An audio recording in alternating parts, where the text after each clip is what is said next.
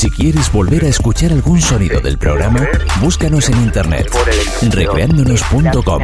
Todos nuestros podcasts están en la web. Vámonos ya con nuestro tiempo para la gestión del talento.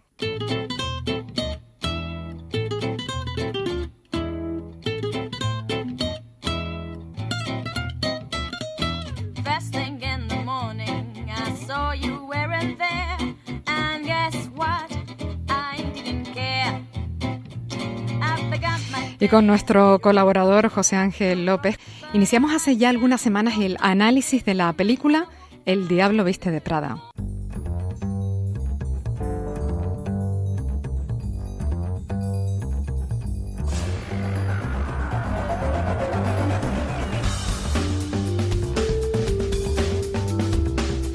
Quienes siguen este espacio ya lo saben, bueno, y a quienes se incorporan, pues se lo contamos.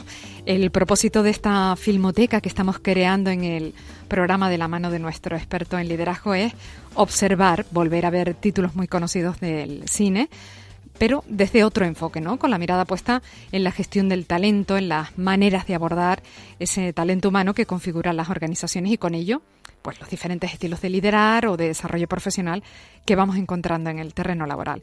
José Ángel López, buenos días, bienvenido.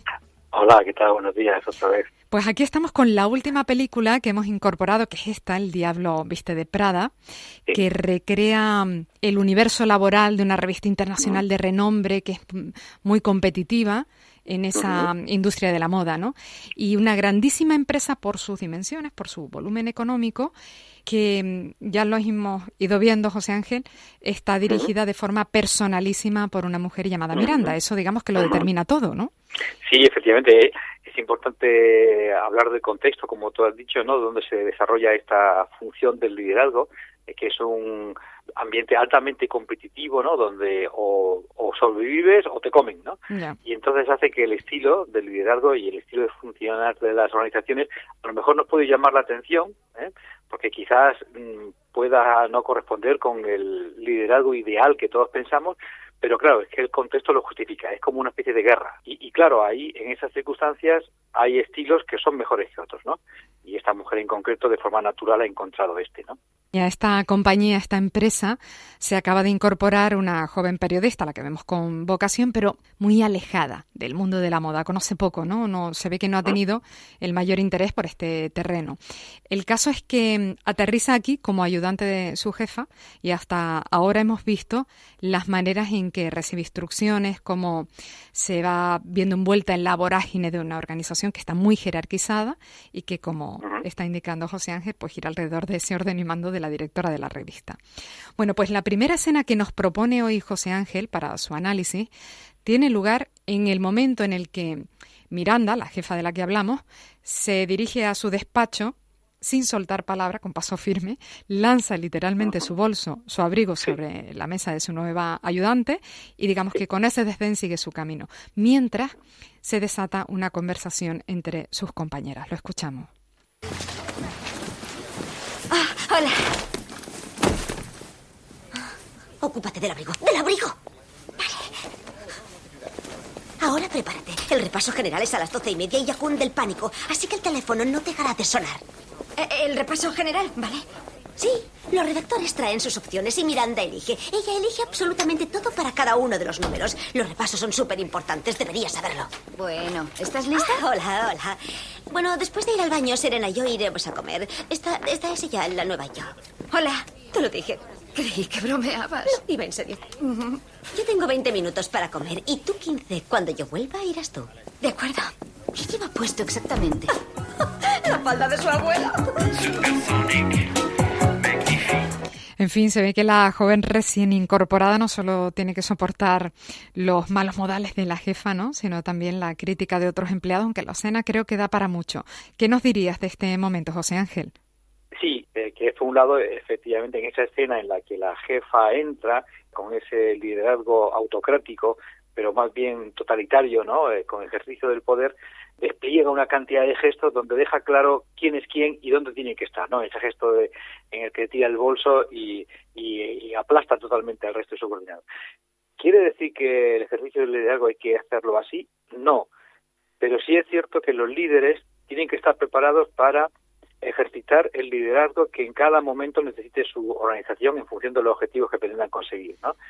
Y luego, efectivamente, lo que tú dices de la, de la, de la nueva eh, secretaria, que eso es algo que pasa siempre cuando si alguien se incorpora a un trabajo, siempre hay unas pequeñas eh, resistencias, un, un periodo de, prueba en el que la persona todavía no está dentro y eh, se siente fuera, amenazada, y los de dentro, pues, se le hacen pagar un poquito, ¿no?